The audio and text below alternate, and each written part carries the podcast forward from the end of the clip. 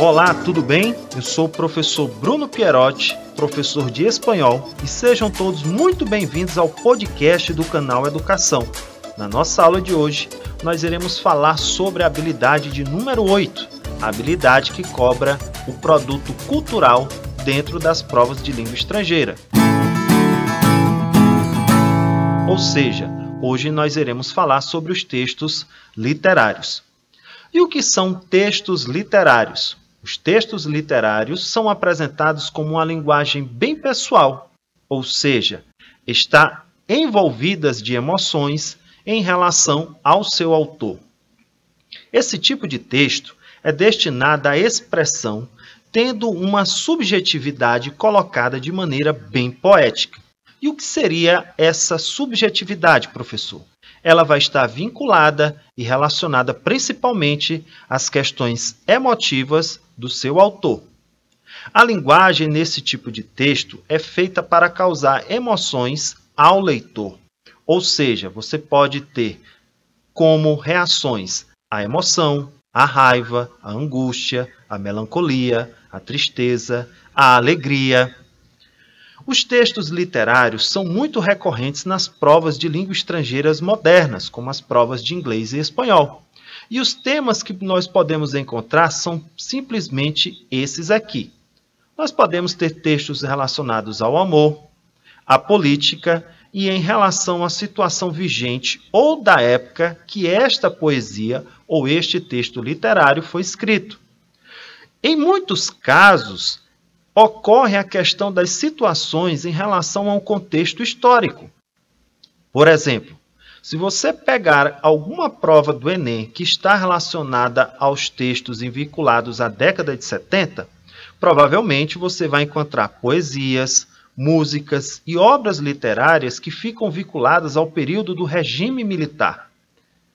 Pode encontrar também nas provas do Enem como textos literários trechos de músicas, ou até mesmo um âmbito de uma poesia. Nós podemos encontrar também textos em relação às questões existenciais e questões relacionadas à vida. O texto mais recorrente em relação aos textos literários é o chamado texto poético. É um texto geralmente em verso, onde este faz parte do gênero literário denominado gênero lírico. Há uma combinação de palavras e seus significados, nela prevalece a estética sobre a língua. Toda poesia é dividida em versos, que agrupados são chamados de estrofes. O Enem, nos últimos anos, coloca trechos de músicas, ou seja, coloca estrofes. Nesse tipo de texto, temos a presença dos sentimentos do autor, além de sua visão pessoal sobre determinado assunto. Nisso temos aí a chamada presença do eu lírico, ou seja, a presença da pessoalidade do autor.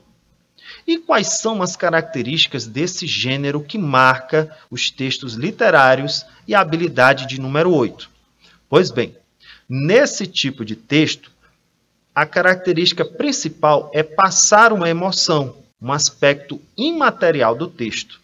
Ele é carregado de subjetividades, que são as chamadas emoções, e pode ter interpretações segundo cada leitor. Ele é considerado como uma ideia imaterial para o subjetivismo do poema. Pode ser encontrado este sentimento relacionado a determinadas situações que são cobradas aí nos textos poéticos, nós podemos ter uma música, uma sinopse de um filme, algo relacionado a alguma pintura e uma obra de arte, onde isso nós podemos encontrar o chamado subjetivismo. E qual é, professor, a habilidade que vai explorar tudo isso? Como nós falamos no início da nossa aula, a habilidade de número 8, que quer que você reconheça a importância da produção cultural em língua estrangeira moderna como representação da diversidade cultural e linguística deste idioma. Só um acréscimozinho. As últimas provas do Enem vêm também trabalhando a questão das festas culturais. Você já deve ter ouvido falar em festas que são muito conhecidas e muito presentes na cultura de língua espanhola, como a festa Pachamama, Dia de los Muertos, Fiesta de San Juan, São Fermines e La Plampona. Nós ficamos por aqui. Eu agradeço a presença de todos, um abração e até a nossa próxima aula. Tchau, tchau!